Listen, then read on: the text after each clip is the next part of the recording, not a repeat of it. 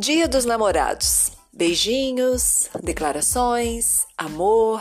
Alguns não comemoram, alguns dizem que são eternos namorados. Mas em resumo, galera, em resumo, seja feliz do seu jeito.